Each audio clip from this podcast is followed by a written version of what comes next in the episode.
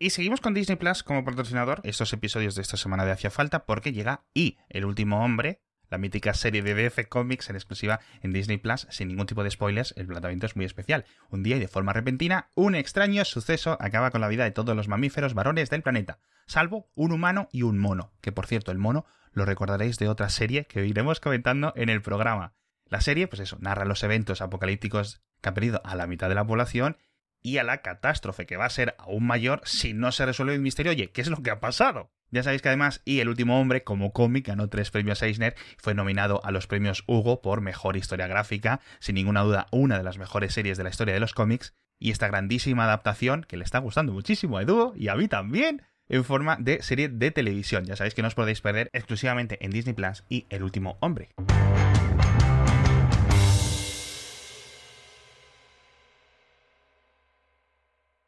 Esto, esto, esto ya estamos grabando. Sí, es que a veces. sí. ¿No? Sí. sí, sí, sí, Ah, yo sí, por mí sí, sí. sigue, sigue, sigue. Ah, eficiencia, eficiencia. Eh, la gente se ha interesado en lo del sideloading. ¿Existe esta cosa de que no puedes cargar aplicaciones en tu iPad o en tu iPhone fuera del App Store? Esto no es así. O sea, siempre se ha podido, pero siempre ha tenido un montón de asegúnes. O sea, necesitabas una cuenta de desarrollador, preferentemente de pago, tenías que controlar de Xcode, tenías que tener jailbreak, diferentes cosas para poder cargar aplicaciones que no viniesen de la App Store. De hecho, la- el sideloading existe antes que la App Store. Exactamente. Porque De la hecho, gente hizo reverse engineering al, al iOS antes de que saliera la App Store para poder instalarse un Twitter, tío. Claro, Es que, hostia, eh, tío, eh, yo épocas. recuerdo, o sea, que lo primero que vi fue un juego de estos de Lights, se llama Lights Out, el juego, de apretar luces y se van inter... Bueno, da, da igual. Sí. Es, la primera app que yo vi que no era de Apple. Eh, De hecho, existe la historia esta de que Apple decidió sacar la App Store porque vio que, que estaba siendo súper popular y nadie estaba comprando el boleto de hacer web apps, que era lo que vendía Steve Jobs. O la sacaban o la. O, o, o, O- se la sacaban. O se la sacaban. ya est- estaba a punto de salir mm, de forma independiente. Entonces decidieron, mira, para esto lo controlamos nosotros. Nunca se imaginaron que sería el pelotazo que fue. Claro. Eh, vamos, o sea, en fin, que- que, eh, es otro tema. Da para siete podcasts solo eso. Sí, sí, sí. sí. Pero bueno, desde el día uno de, de que existía eso, tú tenías como desarrollador que poder ejecutar las aplicaciones en tu teléfono para probarlas sin pasar por la tienda. Porque, coño, estás desarrollando. Claro, No, el simulador claro, llega claro. hasta donde llega. Y entonces siempre se ha podido, pero eh, siempre era eso, o sea, desarrollador, Xcode, usas un Mac, eh, cosas así. Luego con el jailbreak, obviamente una vez que hay jailbreak, todo se vale, porque puedes mm, metérsela doblada a tu teléfono y no puedes hacer nada al respecto. Pero tenías que hacer jailbreak, no puedes eh, actualizar el sistema operativo porque se te va al garete el jailbreak. Te empieza a ir un poco inestable porque al final de cuentas estás metiendo mano por todos lados. Y desde hace dos años a la fecha ha empezado a haber un montón de esfuerzo en hacer el sideloading que no requiere jailbreak facilitarlo un montón. ¿Cuál es el problema que tenemos ahora con el sideloading? Te puedes sacar una cuenta gratuita en Apple que te permite, yo qué sé, compilar aplicaciones, ¿vale? Esas aplicaciones las puedes poner en tu teléfono. Una cuenta gratuita tiene eh, una limitación muy importante y es que las aplicaciones solo pueden funcionar durante siete días. Si quieres que dure más de siete días, tienes que volver a subirla desde Xcode otra vez, como firmarla de nuevo. La firma solo dura siete días. Tienes una limitación de tres aplicaciones. ¿Por qué? Porque es una cuenta de desarrollador gratuita y esa es la limitación que les ha dado la gana meter a Apple. No hay una razón real. Aleatoria. Sí, O sea, exacto. La razón es, o me pagas 100 euros al mes, al año, digo. O sea, esa es la razón. Entonces, era un coñazo. Era un coñazo y lo que terminaba la gente era haciendo jailbreak o pagándole a webs en las cuales tú les pagas y ellos lo que tienen es un certificado de empresa. Por ejemplo, yo que sé, empresas como General Electric se desarrollan sus aplicaciones para distribución interna, nunca pasan Exacto, por la store. claro. Ese certificado de empresa cuesta 900 euros al año o una cosa así. Entonces, algunas webs se lo sacan y lo que hacen es que ellos distribuyen y tú registras tu dispositivo en su sistema como si fueses un empleado que se baja las aplicaciones de empresa, pero realmente lo que te estás bajando es, pues eso, el emulador de no sé qué, el YouTube pirata, el no sé cuánto. Pero puede distribuir. Y hace un par de años salió una cosa que se llama AltStore. AltStore, como Alternative Store, es un software que lo que hace es que la parte que es coñazo de estar renovando cada siete días y todo esto, la automatiza. Entonces, AltStore es una cosa que tú instalas en tu ordenador. Eh. Además, puede ser un Mac o puede ser un PC. Si es un PC, tienes que instalar iTunes. Y si es un Mac, es un plugin del mail. Y lo que está haciendo es usar las aplicaciones de Apple, iTunes o el mail, para autentificarse en Apple con tu cuenta de desarrollador gratuita. Y eso le da acceso a las, a las eh, utilidades para firmar aplicaciones. Entonces, tú lo que haces es que tú tienes al server, que es la parte del servidor, en tu PC, en la misma Wi-Fi en la que tienes tu teléfono o tu iPad, y en tu iPad, esa mismo alt server, lo primero que instalas en ese alt server es a tu iPad, por ejemplo, Altstore. Altstore es una aplicación que tienes un icono en tu pantalla y esa aplicación es como una tienda en la cual tú tienes algunas aplicaciones ahí y puedes añadir otras fuentes de otros sitios, pero sobre todo lo más importante es que te puedes ir a cualquier web que tenga un IPA. Un IPA es eh, como un app, es la extensión que tienen las aplicaciones del iPhone, como una APK, digo. Entonces tú te vas, yo qué sé, imagínate, te vas a la web de Scum. Scum es un emulador de aventuras gráficas tipo Maniac Mansion y el Día del Tentáculo y todas estas, ¿no? Y ahí hay un IPA que te descargas y lo abres con la aplicación de Alt Store en el teléfono. La aplicación de Alt Store en tu teléfono se comunica con el Alt Server que está en el ordenador.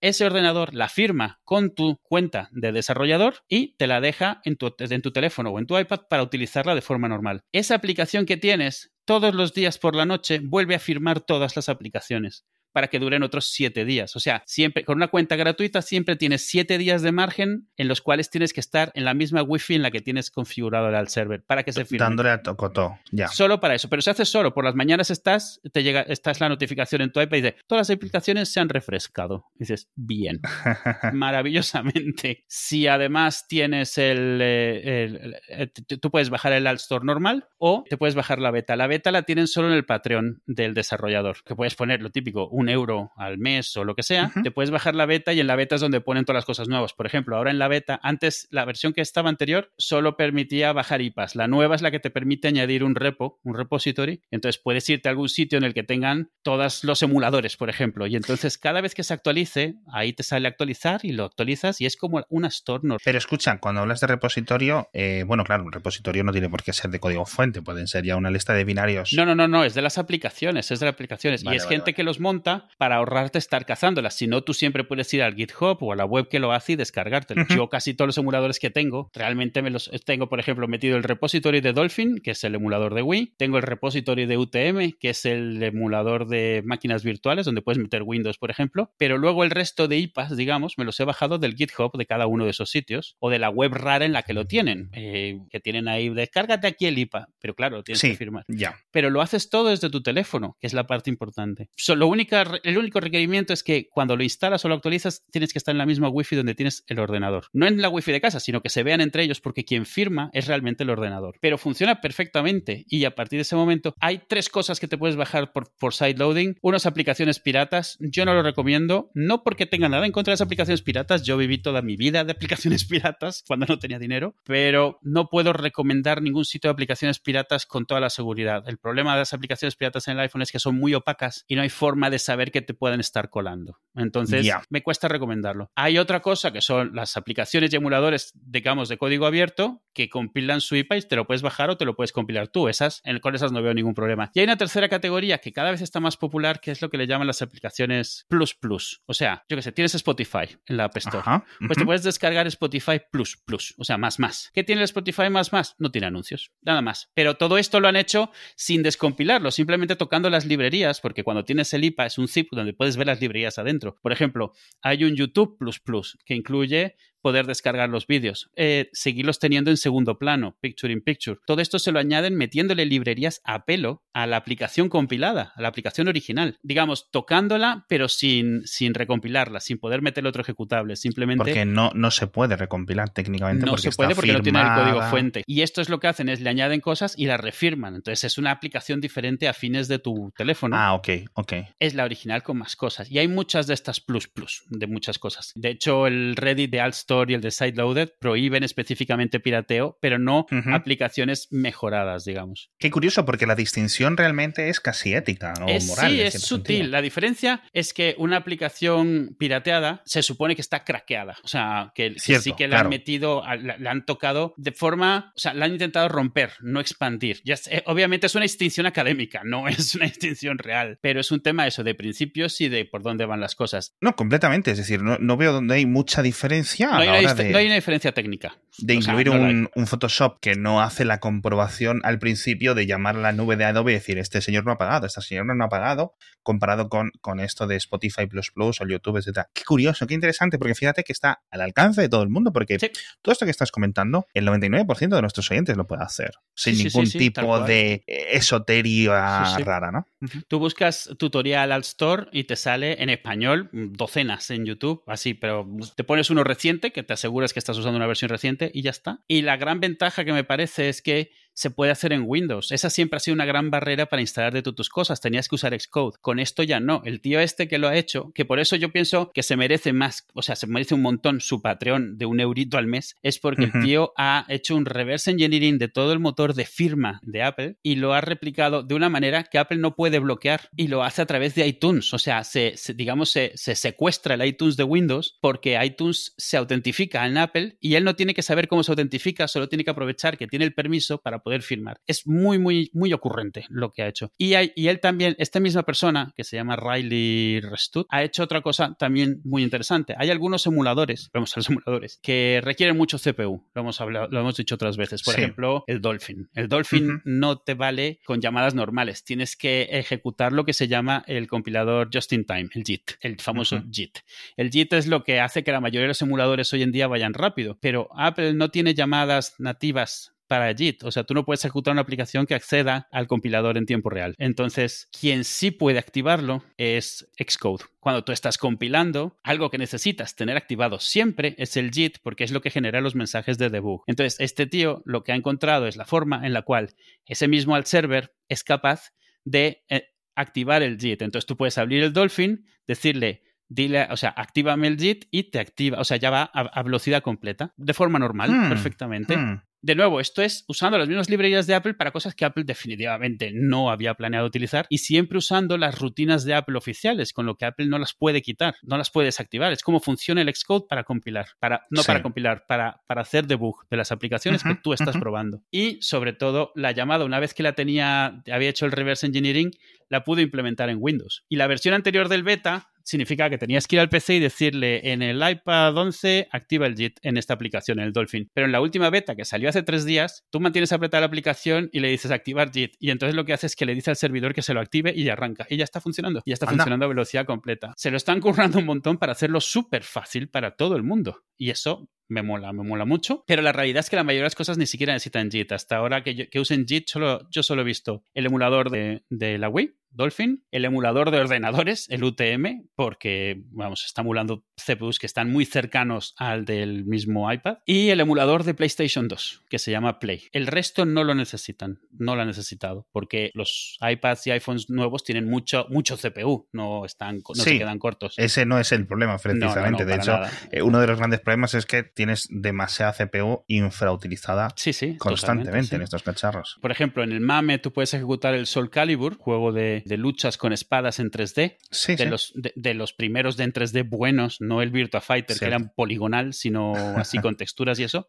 Y no necesita JIT, funciona perfectamente, porque el hardware de las recreativas de esa época no era súper avanzado, solo era súper especializado, que no es necesariamente lo mismo. Y lo emula perfectamente y funciona perfectamente bien. La, la- la Dreamcast no necesita JIT tampoco. Está justo una generación por debajo de lo que lo. La Dreamcast, la Dreamcast era x86. Eh, no lo recuerdo. Era Windows CE. Yo recuerdo que el sistema operativo de Sega y esa toda esa conversación de Windows CE, de que la Dreamcast en cierto sentido fue, despertó algunas bombillas dentro de Microsoft que luego Sí. se convirtieron en la Xbox, pero yo juraría que la Dreamcast, voy a buscar, Sí, no- no solo Windows CE, fijo. Windows CE y DirectX. Cierto. Es, es de las primeras implementaciones de DirectX así eh, comerciales, digamos. Y sí, es. eh, pues mira, eh, pues hay un emulador para, para Dreamcast. Bueno, como todos los emuladores, casi todos Ujú. tienes que meterle sus ROMs porque se aseguran de no meterse en problemas legales no incluyéndolos. Pero vamos, Sí. que están. te- lo abres y te dice: No puedo, necesitas poner el fichero llamado tal con el hash tal, que pones Sí. eso en Google y te sale a descargar. O sea, no, no necesitas ni saber de qué te están hablando. Claro. Estoy viendo que el procesador de la Dreamcast era un uno de. Jolín, se ve que se me dio el nombre de Itachi. Sí. RISC, o sea, dentro del, del rollo del rollo RISC, con lo cual. Sí, si era CE no era, no era un X86. Exacto.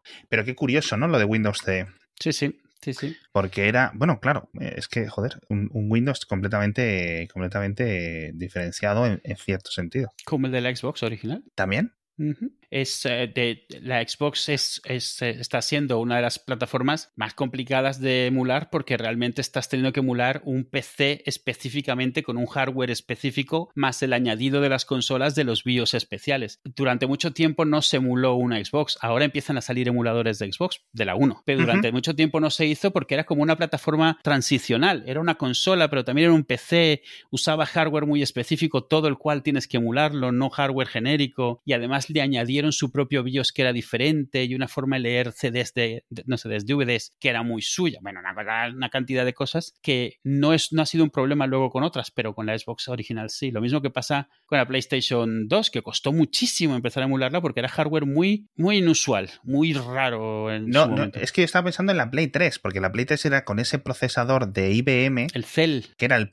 el Cell de PowerPC y sí. todo eso, de la arquitectura PowerPC. Y que no sé si, no sé si estamos hablando de lo mismo, porque la Play 2, no, ¿la Play 2 sí fue difícil de emular? No, no, no, la Play 3, RPCS3. El, el emulador está apenas empezando a tener resultados aceptables sí. ahora. Sí años y años después. Y me pregunto, porque claro, las Xbox eh, series nuevas, la, eh, la, Play 5, etcétera, son ordenadores. Y ahora o sea, ya es son, una CPU AMD, una GPU tal, X86, sin ningún tipo de y problemas. la Switch es un Android, ¿no? La Switch es básicamente una skin de Nintendo puesta encima de la Nvidia Shield.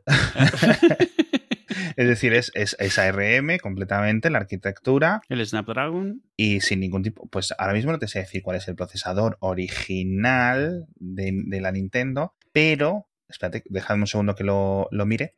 Mm. Efectivamente, bueno, pues una RM, eh, el Tegra 1. Eh, Tegra, eso. De, Tegra. El Tegra 1.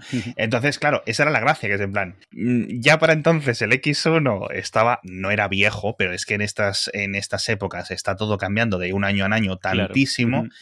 Que decías, es que no me lo puedo creer que me estén vendiendo una cosa de 720 o de 600 eh, píxeles por, de, de, de, de, altura, de, perdón, de alto, de, de Y, del, del, eje vertical, eh, con, un, con, un, con un X1 y a, estos precios y a 300 euros. Y la emulación de Switch ha sido arrastrar el archivo casi, en cierto sentido.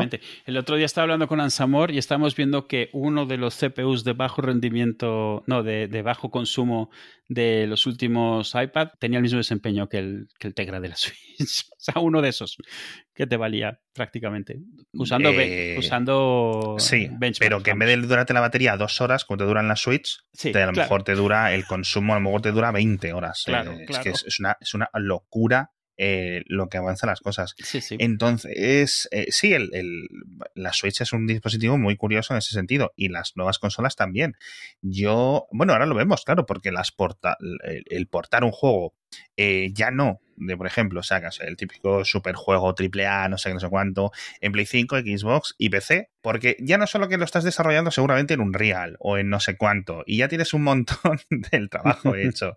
Eh, incluso cuando quieres añadir el port a Stadia, que sigue siendo X86, sí, siguen siendo sí, sí. servidores X86, había una nube, no recuerdo cuál era, que no iba con Windows. Creo que es, es decir, es X86, son servidores X86 con GPUs normales, especializadas, etcétera. Y creo que era el de Linux, creo que era el de Google, que tiraba de Linux, con lo cual mm. había mucho trabajo que hacer dentro de los servidores para que esos juegos pudieran ejecutarlo muy bien, que es un trabajo creo que muy paralelo al que ha hecho Valve con uh -huh. Proton o Protos sí, o sí, no sí. sé cómo se llama, que ha sido una maravilla, porque claro, Proton. de repente tienes casi cualquier juego muy, muy, muy bien soportado en Linux.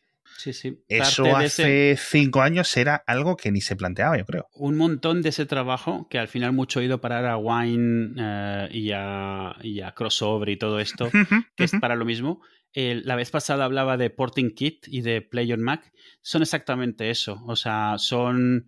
Eh, coges toda esa tecnología, la automatizas y tienes una store, digamos, que es una aplicación que lanzas en, en Mac, igual que en Linux, y das doble clic a una aplicación y esa te instala todas las librerías, todo, te, te conecta a Steam, te baja de Steam, te crea un icono que es ejecutable de todo eso, y por detrás está pasando, o sea, todo lo más complicado que se te pueda ocurrir, pero tú tienes un icono al que haces doble clic. Es, es como lo de Alt Store, o sea, han puesto han tapado todo eso y no tienes que preocuparte de ello. Lo hace la aplicación. Hay muchísimo trabajo metido ahí para que tú no tengas que preocuparte de ello. Puedas dar doble clic a algo y gente mucho más lista que tú lo ha automatizado y tú puedes jugar tranquilamente a lo que quieres jugar. Sí, estaba mirando, porque cuando Nintendo anunció, por, por un poco seguir hilando este tema, eh, mantenemos como tres temas de conversación siempre en este podcast a la vez, es, es como funcionan nuestros cerebros. La nueva Nintendo la nueva Nintendo Switch en la versión con OLED viene con el X1 también. Es que, es que, o sea, un procesador que ya. Vamos a seguir sacando cada una que sacan. Es, increíble. Que no cuesta mucho más barato. O sea, lo que le están ya. Eh, el rendimiento que les está dando, eso, eso que ya les tiene que salir casi gratis, esos CPUs. Pues, hombre, muy caros no creo que les, pues les cueste, sinceramente. Es, es, es increíble. Es absolutamente increíble. Nintendo. Oye, que quiero sacar otra. Déjame ver si tengo algunos en el almacén que se me han olvidado para tu nueva versión de la misma consola. Yo creo que una vez grabé un, grabé un episodio de Cupertino en lo que decía, eh, bueno, las típicas, Apple debería comprar, ¿no? Y, ejecutaba varios hipotéticos de por qué sí, por qué no, etcétera. Y creo que hablaba de Nintendo, de Tesla, las típicas eh, paridas que luego hemos visto que no han sido paridas en el sentido de que ha habido conversaciones internas para hacerlo, es decir, más allá de especulación de fans. Y el de Nintendo, yo las considero, Apple y Nintendo, dos compañías no, no idénticas, mm, no gemelas, pero que sí tiene, que riman, por decirlo así, riman un montón. Espiritualmente afines, sí. Sí, sí, sí, sí, completamente. Que si se cruzan por la calle se reconocen, ¿no? Se hacen un. Se bajan la gorra o el, sombrero, eh, porque van a su ritmo completamente. Es que es increíble y, y, y, y en el sentido que los compradores les consienten cosas que no les consentirían a ningún otro fabricante. Que le sigue funcionando, además. Sí. es increíble. Vale, puedes hacer esto que me da por culo, pero solo si me cobras más. sí. Ya no, ya no entro en me vende los juegos, etc.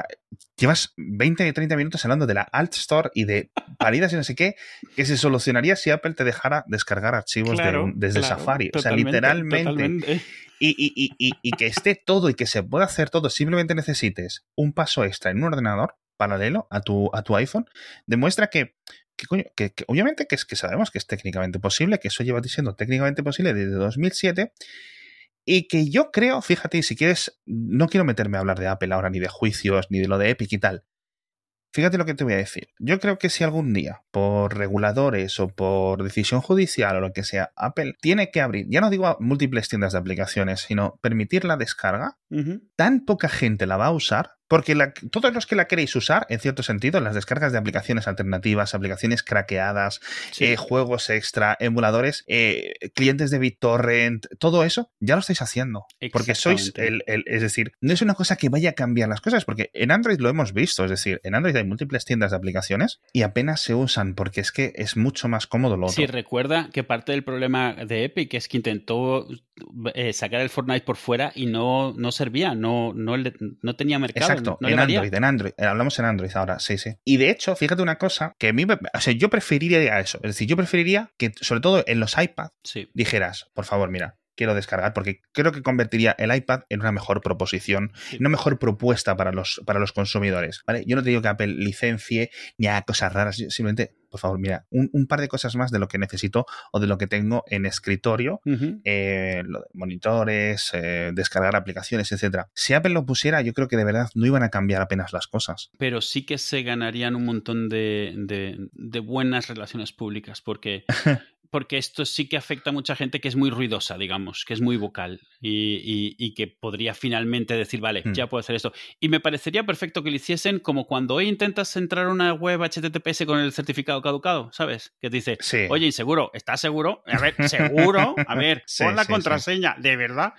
no me parecería mal, porque es menos trabajo de lo que es hoy. Aún así, sería menos trabajo del trabajo que es hoy. Entonces, me parecería perfecto y es como la gran apuesta de Apple es que su tienda es más segura. No entremos en si es cierto o no, pero vamos, su tienda es más segura, tienen los contenidos curados, bueno, eh, revisados, lo que tú quieras. Al margen de si es cierto o no, esa excusa, pues vale, haces que el usuario no tenga ninguna duda de que lo que pase con esa aplicación de ese momento en adelante es cosa suya. Y ya está, resuelto ese problema. El 90% de los usuarios no lo va a hacer porque decir, uy, no, espera, ya. no. Como igual, igual que hoy no entran la mayoría de esas webs cuando les sale eso. Están adoctrinados, bien, además, de que hay que tener cuidado con esas cosas. Entonces, como muy claro tienes que tener lo que estás haciendo. Y no significa que vaya a usarse para mal, pero hmm. la mayoría de los usuarios no se van a complicar la vida y se van a seguir bajando el App Store, aunque al desarrollador le esté teniendo, le esté tocando menos de comisión. Sí, sí, yo creo que eso va a seguir ocurriendo. Otra cosa es la decisión, que ya te digo, no quiero hablar de Epic, pero sí, sí, sí que te puedo dar un ejemplo. Por ejemplo, en Android, a principios de verano compré tres tabletas Kindle Fire HD8 o algo así, no sé el modelo, costaban 50 euros. Eh, normalmente cuestan como 100, 100 y pico euros, Amazon las puso en oferta y literalmente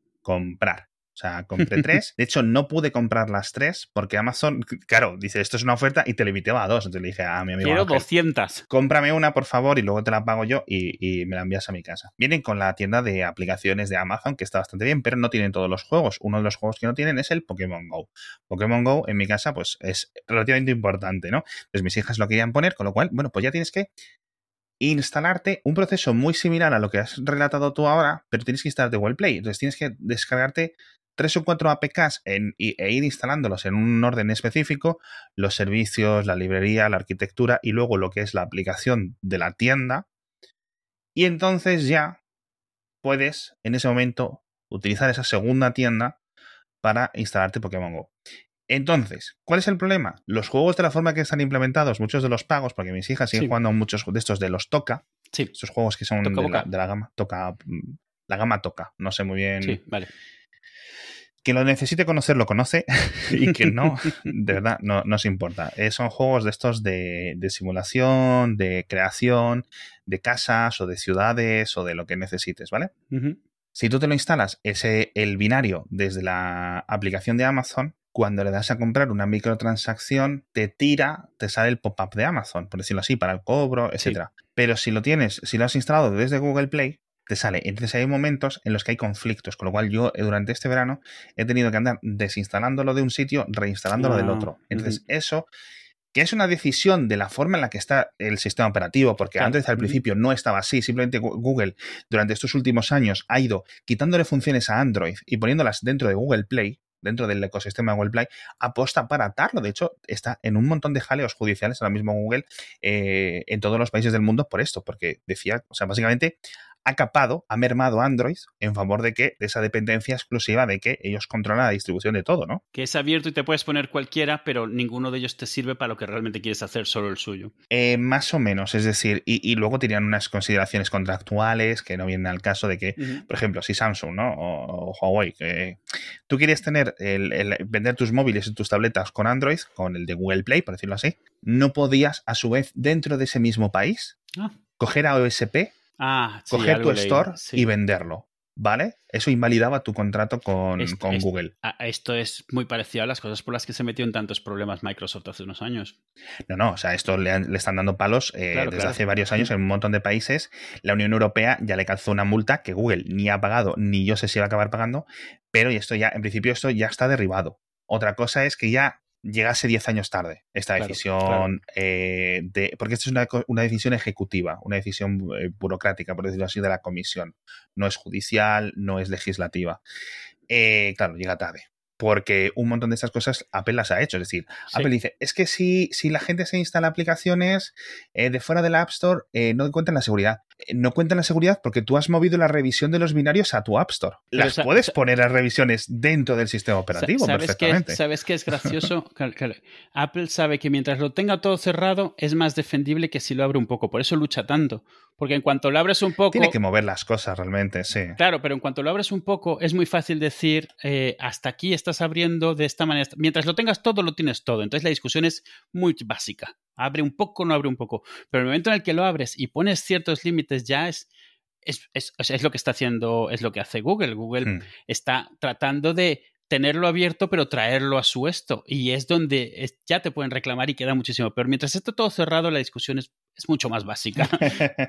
Entonces, por eso es que no quieren soltar absolutamente nada, porque no quieren entrar en ese eh, hoy, lo, hoy te pido más cosas, mañana te rechazo más cosas. Y, bueno, ahora a ver con la nueva decisión esta que van a hacer. Yo creo que es que deberían aceptar, o sea, no aceptar, decidir que hasta ahora, que bien lo han tenido hasta ahora y ellos dar un paso más de lo que les obligan a hacer.